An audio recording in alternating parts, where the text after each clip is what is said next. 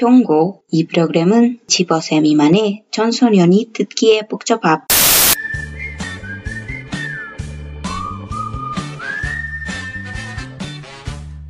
¡Annyeonghaseyo! 네, 안녕하세요. Bienvenidos todos a Sin Subtítulos Podcast, el espacio, tiempo y lugar para hablar de K-pop, de dramas y de cosas asiáticas en general, como nos gustaría sin subtítulos. Regresamos después de tan solo 133 días, Diana. Wow, han pasado 133 días, increíble. Yo estoy aquí en Bogotá y estamos separadas por tan solo 6.350 kilómetros de distancia, por lo que, pues nada, es muy divertido estar grabando en esta forma. Lo gracioso es que yo estuve en Colombia y no grabamos nada cuando estuve allá. Totalmente. Dedicamos nuestras energías a otras cosas. Sí, la procrastinación, ustedes saben que eso es nuestro gran fuerte. Y bueno, tenemos varias cositas que hablar. Primero, no olviden que nos pueden seguir en Instagram, en Twitter, como sin-subtítulos-bajo. Diani está en Instagram como DianaCPB17 y yo estoy en Twitter como Cubillos. Nos pueden seguir, pero la idea es que nos sigan, por favor, ¿sí? Síganos, por favor.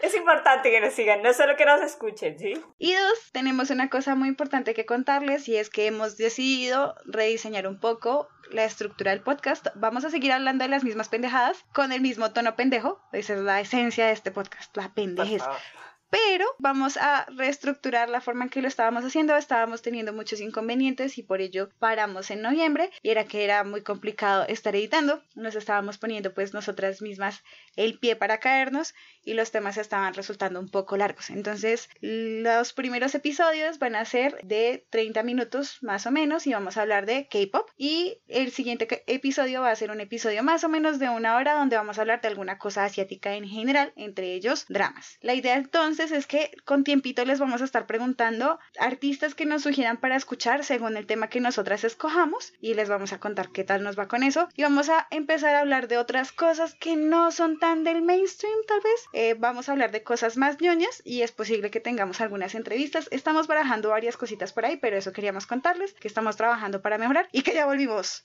Uh, we're back. Listos. Entonces, como parte de esta reestructuración, decidimos hacer un primer episodio con un tema que a Diana y a mí no nos encanta. No sé por qué hice esto.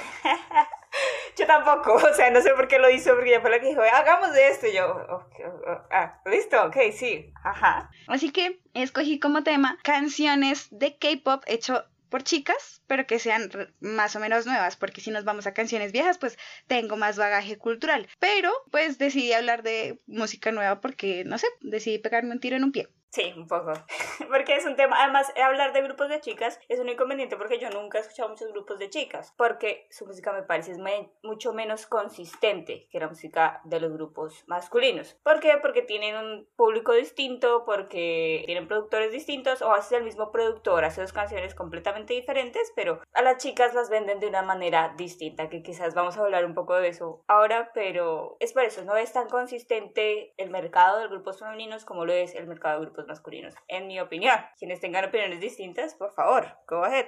¿Hay grupos de chicas que son muy buenos? Por supuesto que sí. ¿Hay grupos de chicas que son muy consistentes? Por supuesto que sí. Eso no quiere decir que todos lo sean y que quizás lo que yo estoy diciendo no sea realidad. Nee, adhiero al 200% de lo que dice Diana y es que además nosotras no somos el público objetivo de los girl groups. Claramente, no lo somos. Pero tienen dos cosas que a mí no me gustan mucho y es que a mí me gusta utilizar la imaginación de la que carezco y usualmente les ponen ropa muy corta y es como pues no me queda nada de imaginación, de ahí que pues no me gusten. Y si yo quisiera escuchar un Furby hablar todo el tiempo, pondría el podcast que ya grabamos en loop 24 horas, porque pues Diana y yo somos dos Furbis.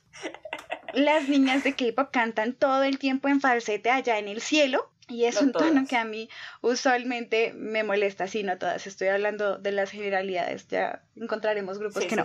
Pero es eso, no me gustan mucho los girl groups, eh, me parece que son lindas y encima usualmente, y sé que Diana también en este momento estará de acuerdo conmigo, nosotras en la época en la que estábamos en la universidad tratábamos de vestir más como los chicos que como las chicas de los girl groups. Eh, yo todavía lo hago, solo que ahora mezclo un poco, sí. Entonces, si me vieran hoy, creo que sería como mitad, mitad. Mi estilo es como de bruja que escucha K-pop, así que pues sí, está como mitad y mitad. Pero es eso, es como, me parece que para mí era mucho más cómodo vestirme como un chico de K-pop que tener la influencia de esas minifaldas que a ellas se les ven preciosas, pero pues yo no me siento cómoda con ellas. Entonces, su estética tampoco nunca me pareció como relacionada a mi experiencia personal. Además, porque siempre están hablando como de historias de mar y te veo como un imposible y um, tampoco es mi historia. Entonces, creo que era muy difícil para mí empatar con esas cosas y por eso no me gusta. Pero, decididamente, Twice está haciendo un muy buen trabajo en lo que quiere decir conquistar a Viviana, así sea para que yo ponga el video una vez a la semana. Es que además a mí las canciones, ustedes ya lo saben, yo ya lo he dicho con anterioridad, me pegan después de mucho tiempo. O sea, yo nunca llego ahí a cuando sale la canción y ay, todo el mundo está súper feliz con la canción. No me pasa. Lo mismo me pasó con la canción que escogí y con todas las canciones de Twice. Cuando las canciones de Twice son súper famosas, no me gustan. Y ya cuando les puedo coger yo el ritmo, ahí estoy. Vamos a hablar de I Can Stop Me.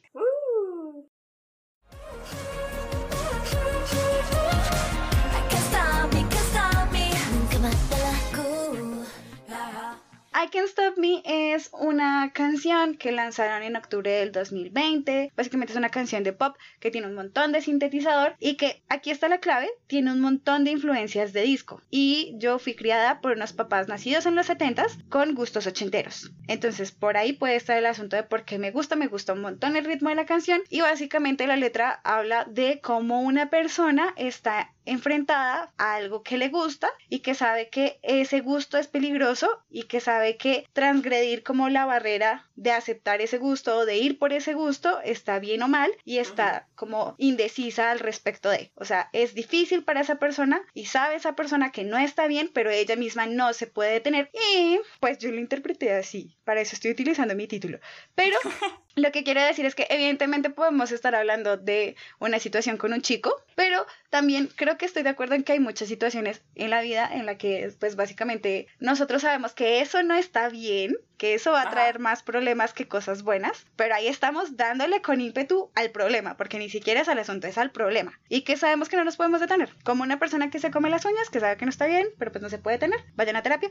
Pues sí, sí, sí. Y me gusta mucho el, el video, creo que yo no soy la persona más fashion del mundo, pero disfruto mucho de la moda, y el video me parece precioso, excepto el último minuto. Ya vamos a hablar del último minuto. Hay ropa muy bonita con unas, pues, no sé si decir retro vintage. hay como cosas con trajes muy bonitos, con trajes con corbatas, pantalones. Hay faldas de tweed en color amarillo, que es impresionante que la gente se vea en amarillo bien y ellas lo logran. Así que felicitaciones a ellas. Eh, son muy bonitas. ¿Qué tiene de malo el amarillo? Es un color muy difícil de vestir y por ahí hay un refrán que dice que la que de amarillo se viste a su belleza se atiene. No lo sé. Es, ¿Tú ves mucha gente vestida de amarillo? No. Think about it. I don't care. Ok, pero es por eso, porque el amarillo es un color súper exigente. O sea, yo sufrí de bilirrubina y durante 20 años no utilicé camisas amarillas porque cada vez que me ponía la camisa amarilla, pues se me veía la piel amarilla y se ve uno enfermo. Es un color muy exigente y ellos lo logran llevar bien y me da mucha envidia que se vean tan perfectas. Hasta que pasamos, o sea, hay trajes grises, hay trajes negros. Están vestidas como con suites, como con trajes, repito. Eh, gracias, mi inglés sigue siendo perverso, no ha mejorado en estos 133 días. También tienen estos trajes más contemporáneos que son para mujeres, que están hechos con faldas, que están hechos en color amarillo, que recuerda un poco a Coco Chanel, como a esta tendencia ochentera y noventera de poner a la mujer 100 trajes, pero una versión femenina. Y tenemos esta versión en la que ellas están corriendo en vestidos largos, eh, bastante como aireados, como sedosos, pomposos, muy elegantes y muy femeninos. Y luego tenemos el último gran puto minuto que no tiene sentido.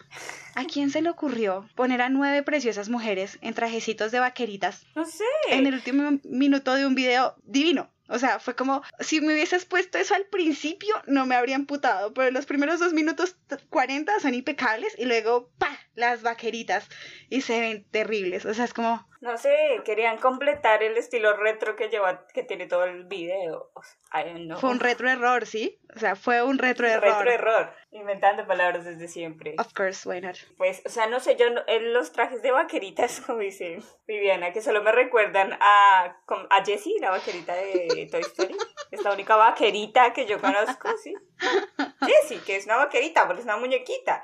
El resto, pues, no sé, vaqueras. Pero bueno, yo no los odio. O sea, hay ciertas de estas nueve chicas que me parece que no, que no les luce, pero por ejemplo Momo parece que se ve No, o sea, no, este traje no le hace justicia a Momo, además porque Momo tiene... No, sabemos que es hermosa, preciosa, de lo que sea, pero a mí me parece que se ve linda. El traje de Momo tiene unos flecos que cuando ella saca el pecho vuelan y se ven terribles. Y no es culpa de Momo, es culpa del traje. O sea, la culpa no es de Momo por tener pechos, la culpa es del traje por ser hediondo. Bueno, no sé. Igual de todas maneras lo que tú decías, o sea, lo de los trajes amarillos es súper sesentero, con, incluso con las medias blancas que nos hacen recordar un poco a las, a las botas gogo de los sesentas, que era con las que se usaba este tipo de cosas. Me encanta y me gusta un montón porque Chanel vuelve un montón. O sea, todas las chaquetas de tweet de Chanel, los collares de perlas, se los vemos a todo el mundo ahora, son como la, lo último en Guarachas, cuando fueron lo último en Guarachas hace muchos años. Pero es interesante, interesante ver cómo la moda vuelve, que es algo que ya les habíamos dicho, o sea, no sé, yo por ejemplo casi no voto ropa, ¿sí? Todo lo regalo, o hay cosas que digo, esto ya no se usa, o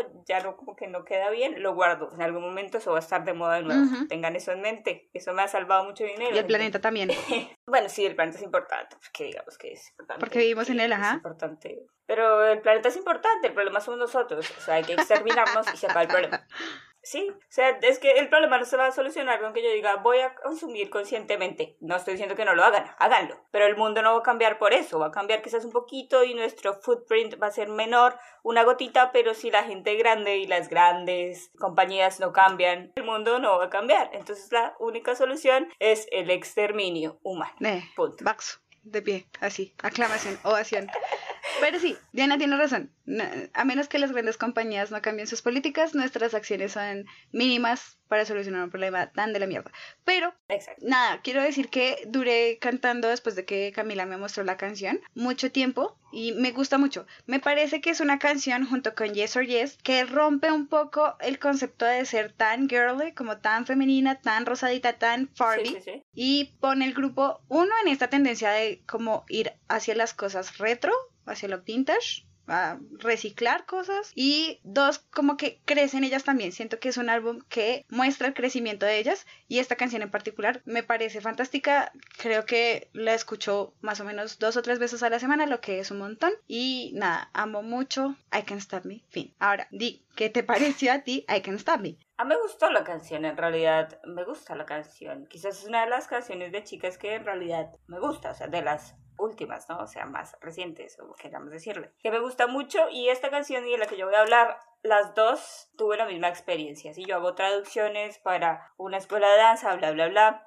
y la profesora estaba enseñando primero I Can Stop Me. Entonces yo terminé aprendiéndome la coreografía porque yo era como una tonta cada vez que ella hablaba algo yo traduciendo. Y los demás eran como bailando y bailando y pues como que al final se me pegó la canción tanto como la coreografía, pero me gusta, me parece pegajosa, me parece que el sonido retro queda, esto que es como el synth pop o el pop sintético que es en realidad el género de esta canción, Ajá. que creo que está eh, va de acuerdo con otra canción que han hecho antes que creo, si no estoy mal, es Fancy, por lo que yo recuerdo del sonido. Y vuelven otra vez con este tipo de trajes de color y todo esto que nos recuerda mucho a lo retro que está súper bien porque sí, qué sé yo, siempre, los mejores siempre siempre fueron los antiguos, bueno, no sé cómo sea el dicho, pero hay un dicho, ¿sí? Todo tiempo pasado fue mejor. Esa mercos. Y a mí me gusta, me parece pegajosa, pero me parece, como lo dice Viviana, una canción mucho más madura comparada con las otras canciones, pero esto lo vemos desde hace varias canciones en Twice. Mm. O sea, ya no son las niñas porque ellas ya no son las niñas y ya no cantan para la gente que tenía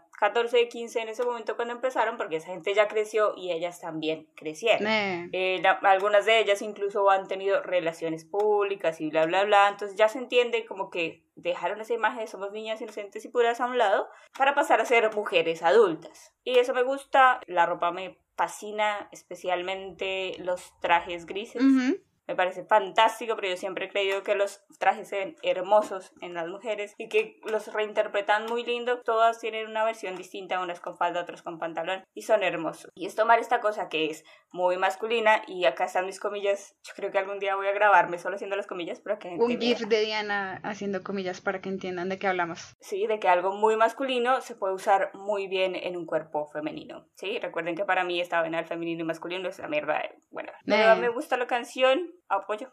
Eh, no sé si la escucho tanto, pero me gusta el coro, me gusta el... Es, es muy hit, o sea, la canción está muy bien hecha.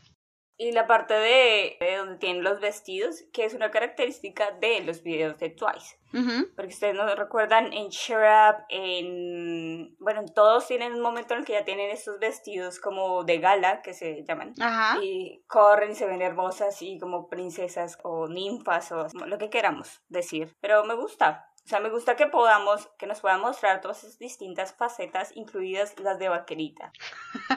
Gracias, no lo- no lo repiten. Quería, una cosa que me acordó Diana acerca de cuando ellas están utilizando esos trajes de gala, es que siento que cuando están, como que usualmente están ahí como mirando o viendo qué hacer, como ellas están en acción y en una acción como atacando, ¿no? Como defendiendo, pero me parece que además cuando están en los vestidos de gala están como huyendo de algo y luego pasan al tren y a las vaqueritas, entonces a veces siento que el video está como en desorden, pero de verdad la canción me parece increíble y si no fuera por eso, ese último mo- minuto de las vaqueritas, creo que sería 100% el mejor video de K-pop de chicas para mí. Seguramente ustedes opinarán di- diferente, pero para mí es, o sea, es como esta Jonghyun subida en una moto, o sea, me parece increíble ese pedacito en el que tienen tanta acción, me parece chévere porque usualmente vemos a las mujeres en sus videos, incluso en sus propios videos en actitudes mucho más pasivas y este me parece que muestra un montón de acción y ya, muy fanática de esta canción. Interesante. Pero creo que en general yo he visto, o sea, otros videos de Twice, porque me acuerdo un montón de Cheer Up. Y Cheer Up es como, ellas son todos estos personajes de película, ¿no? Y también son como personajes como fuertes y como consistentes y bla, bla, bla. Pero bueno, el video no tiene mucha historia en realidad. Muestran más que todo pameos de ellas bailando y pameos de ellas siendo bonitas. Sí, sí, o sea, no es como que cuenten una historia profunda. Y la canción tampoco es como que cuenta una historia profunda, pero es lindo y es pegajoso y ya. Nos basta con eso. O sea, es el criterio mínimo para una canción de pop. Fin. Sí, eso sí. Bien, ahora vamos a hablar de la canción que escogió Diana. Eh, tengo que decir que yo jamás había escuchado la canción, la escuché para este preciso evento y tengo opiniones divididas, pero vamos a dejar que Diana primero la presente. Ok, pienso que esta es una canción que va a traer un poco más de discusión que la de Twice, porque si nos gusta ya hablamos y bueno. Pero bueno, esta es la canción de Espa, que se dice así en coreano, esta es la forma correcta de decir Espa. Se llama Black Mamba.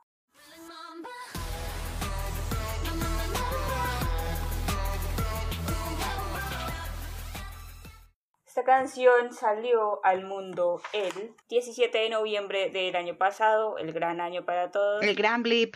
Y eh, sí, por favor, fucking mundo se iba a acabar y no se acabó. Oh, problema. Pero bueno, causó un montón de revuelo. Antes de salir, después de salir, cuando salió, todavía causa un montón de revuelo. Tiene un montón de críticas negativas y un montón de críticas positivas. Es un grupo nuevo de eh, nuestra amada y odiada SM. Dominación mundial. Con uno de mis grupos favoritos, obviamente no ESPA, pero SM tiene uno de mis grupos favoritos, sino dos de mis grupos favoritos, pero son una mierda como empresa, como entidad. Pero bueno, entonces ellos tienen varias características de la SM, que es muy buenos vocalistas, Y este grupo entonces está compuesto por cuatro chicas. Y estas chicas son Karina, que su nombre real es Yu Jimin, Giselle, que su nombre real es Uchinaga Eri o Eri Uchinaga. La niña es mitad japonesa, mitad coreana, si no se nota por su nombre. Eh, la tercera integrante es Nin Nin y su nombre real es Ning Yishuo. Si no lo estoy diciendo mal, recuerden que mi chino apesta. Eh, pues obviamente la niña es china y la última integrante es Winter. Y Winter se llama en la vida real Kim Min Jong. ¿Qué tiene este grupo de especial? Además de tener ellas, de existir ellas, tienen como una contraparte que es como de realidad virtual. Ajá. Un muñequito, un avatar, sí.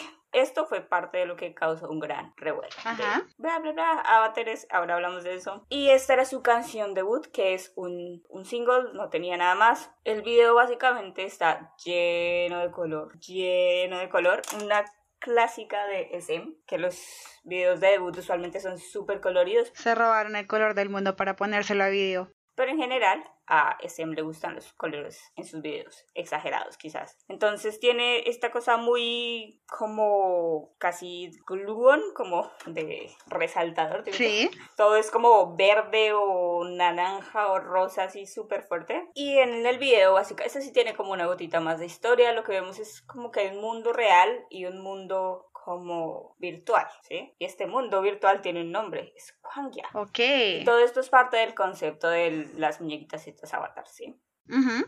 Entonces está el mundo real y ellas supuestamente se conectan con su otro yo a través de una aplicación que se llama Sync. Todo esto lo he buscado solo para el día de hoy. Realmente al principio no entendía que decían Sync, decían Juan todo lo hacían en el, en el video, o sea, en la Ujú. canción. Pero eso no tiene traducción. Y yo era como, ¿pero qué es esto? Puse a buscar y todo tenía una explicación en teoría. La enciclopedia Diana. Y es como que la Black Mamba, exacto, Black Mamba es como el malo de la película, ¿sí? Es literal una Black Mamba que es una mamba negra, que es una de las serpientes más venenosas que hay, creo que tiene su hábitat principalmente en África. Y pues ya.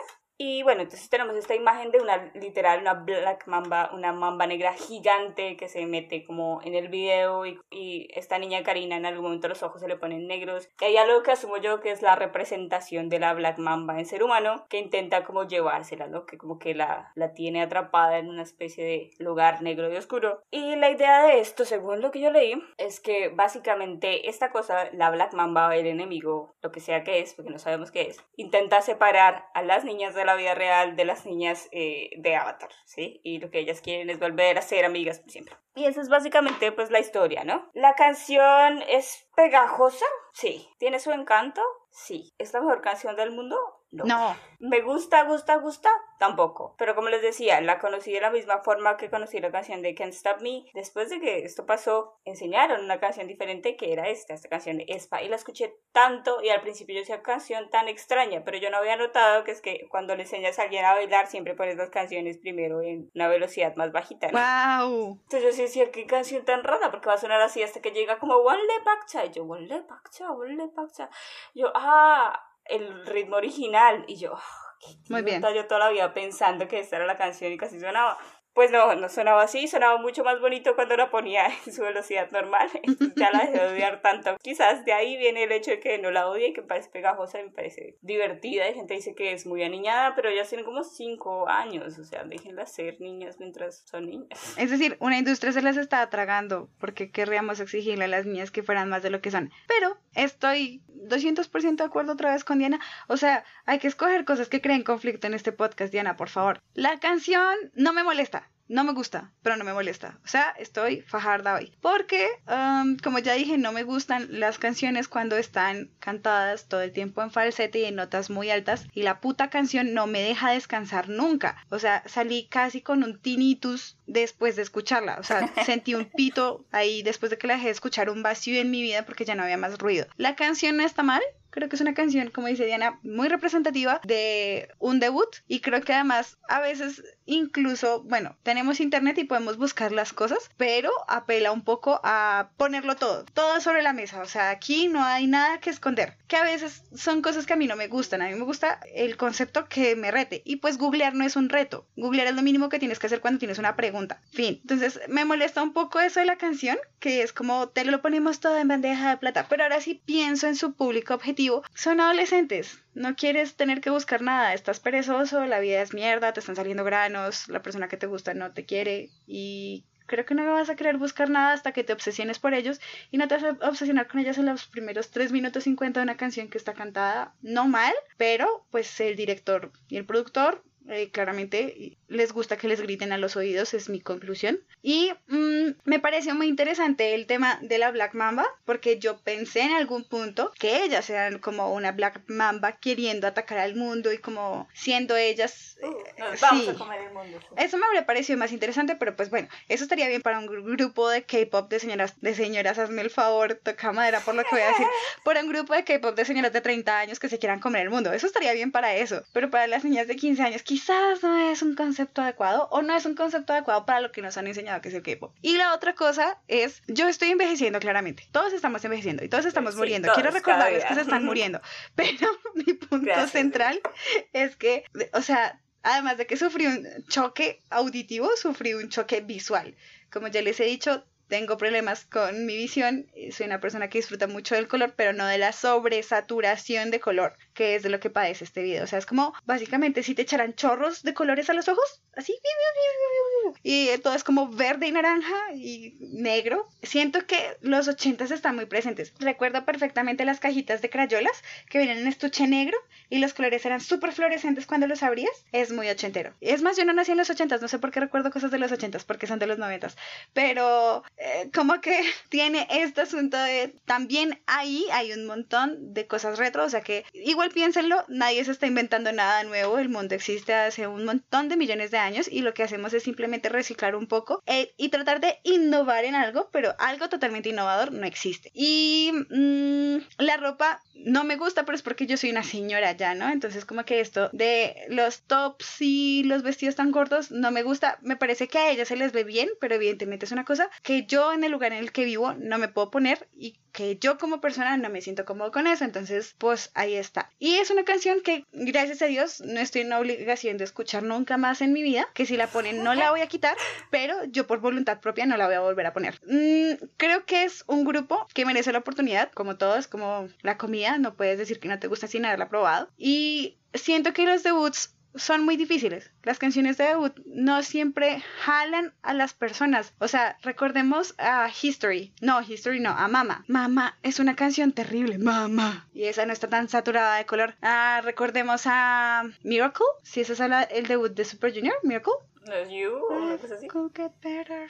Sí, I don't know. Bueno, como fan de Super Junior fallé. Eh, la situación es que los debuts son muy difíciles. Ahí está. Y muchas veces, además, realmente te lanzan en el mejor momento posible, pero es simplemente una posibilidad. No estás al tope de tus habilidades porque pues no tienes este bagaje de haberte presentado y haber hecho cosas que te hagan mejorar tus habilidades. Simplemente estás ahí siendo, en este caso, un montón de adolescentes mujeres en una industria horrorosa que nos encanta y tratando de hacer lo mejor que puedes. Está ahí. Odian la canción, pero no odian a las chicas. Tienen toda la razón de odiar la Sí. canción, si esa es su Y caso. odian a la empresa, pero no odian a las chicas, porque yo vi que mucha gente ni siquiera, o sea, veía las... Bueno, realmente llegaron como a los 10 millones, 50 millones, 100 millones de visitas, todos muy rápido. Creo que es el grupo que ha llegado a los 100 millones de visitas en su primer video debut, más rápido en la historia del K-pop. La historia del K-pop cambia todo el tiempo, ¿no? Sabemos que todo el mundo rompe récords every day. Evidentemente, porque además ahora la ma- mayor población tiene mayor acceso a Internet. Por eso los grupos de antes no tenían toda esa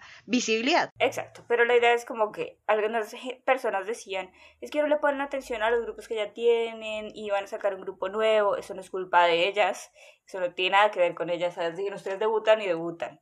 Sí. Recuerden que esta gente no tiene casi gerencia sobre su propia vida y tenemos que a veces pensar esta cuestión. Hay en empresas en las que tienen un poco de libertad y hay ciertos artistas, ciertos grupos que ya pasaron por ahí y ya pasen lo que se les da la gana, Super Junior.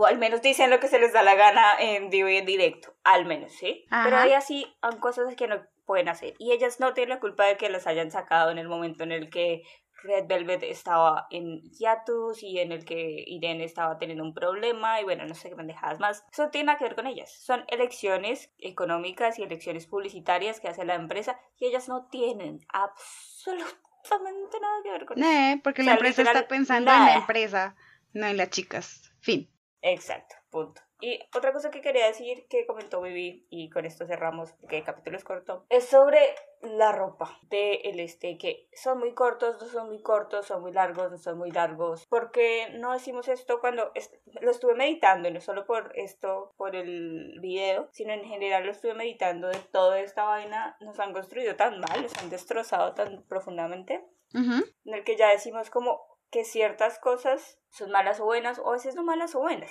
pero ¿por qué tenemos que hablar de ellas? Porque tenemos que decir, bueno, es muy corta su falda o muy larga su falda. ¿Qué importa el largo de su falda? Mm.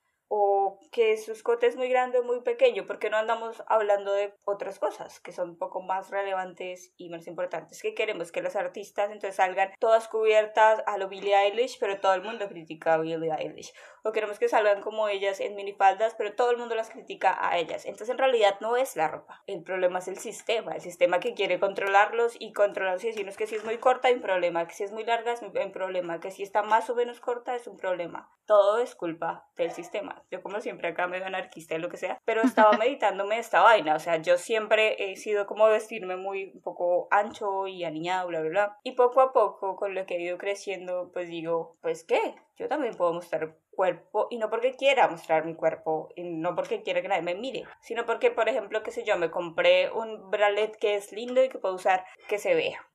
¿Sí? Y me gusta cómo se ve cuando lo pongo, por ejemplo, con esta chaqueta. Porque tengo que preocuparme si es muy corto o es muy... Fucking, estoy a los 30 grados, eh, creo que hoy no está tan caliente, pero sí. Porque tengo que preocuparme si alguien dice, es que tu chor es muy cortico, ¿qué tan cortico es cortico? ¿Y quién dice que es, cortico? es cortito? Porque debe ser largo. Y porque si es largo, entonces también. O sea, le hemos puesto tantamente a esta vaina que la cuestión acá es, vuelvo a esto, el feminismo, gente, es acerca de la libertad. La objetificación de los cuerpos y la hipersexualización no está en la ropa, está en la mirada que le damos a las cosas. Y creo que hace poco hubo como un gran problema con una película de, Netflix que decían que hipersexualización de niñas pequeñas, no sé qué más, y que al final la película no era sobre esto, sino que la gente solo vio un taser y hizo un gran bololo. Y creo que es un poco esto, o sea, el hecho de que ya salgan a la calle y tengan minifaldas o bailen con minifaldas, eso por sí no tiene absolutamente nada malo. Es lo, con los ojos con lo que lo estamos mirando. ¿Qué quiere decir? Que ellas tienen que bailar en pantalones bota campana, pero si van pantalones con bota campana no le vamos a encontrar otro problema. Sí, seguramente sí. ahí el asunto es simplemente, estoy de acuerdo con Diana y evidentemente también hay que ser conscientes de que cada uno habla desde, desde la experiencia y desde la experiencia, punto. Viviana 2020, digo 21. La cuestión es simplemente, no es tu problema. Si a ti no te gusta, pues no lo hagas y punto. Digo, a veces también enfrentamos como este problema de ser súper criticones y creo que, por ejemplo, cuando uno hace revisiones de moda, lo importante no es revisar a la persona por lo que se viste y por el cuerpo que tiene, sino por las elecciones que hace. Y la ropa es simplemente ropa. No hay ropa femenina y masculina. Nosotros lo hemos catalogado así. No hay, y no hay cosas que vamos a ponernos en ciertas ocasiones y otras no. Claro que podemos decir, bien, este me, ropa me gusta, el que tenga cierta cosa retro me gusta y podemos hablar de la ropa. Yo no digo que no hablemos de ella, pero la cosa es porque hablamos de el largo de una falda. Ajá. O sea, no, ya, dejémoslo a un lado. que se ponga acá quien lo que quieras, por favor. Muy importante. Porque a los hombres no los criticamos cuando se quitan la camisa. Bueno, discutible. Lo dejaremos para patriarcado. Vamos a hacer un episodio en el futuro de eh, videos en los que los hombres se quitan las camisas y yo me voy a amputar por eso. Sí, pero tú, pero la mayoría de las personas están diciendo, ¿por qué se quitó la camisa? Sí. online. Mira, soy yo contra el sistema. Soy yo no utilizando pintillos. Bien, les dejamos hasta aquí. Les queremos recordar que tenemos redes sociales que nos pueden y por favor síganos. Como dijo Diana, no lo dejen solamente en el que pueden. Estamos en Twitter y en Instagram como sin guion bajo, subtítulos guion bajo. A Diana la pueden encontrar en Instagram como DianaCPB17 y a mí me pueden encontrar en Twitter como Sisi Cubillos. Nos vemos a la próxima 네, 안녕하세요. 이따 와요.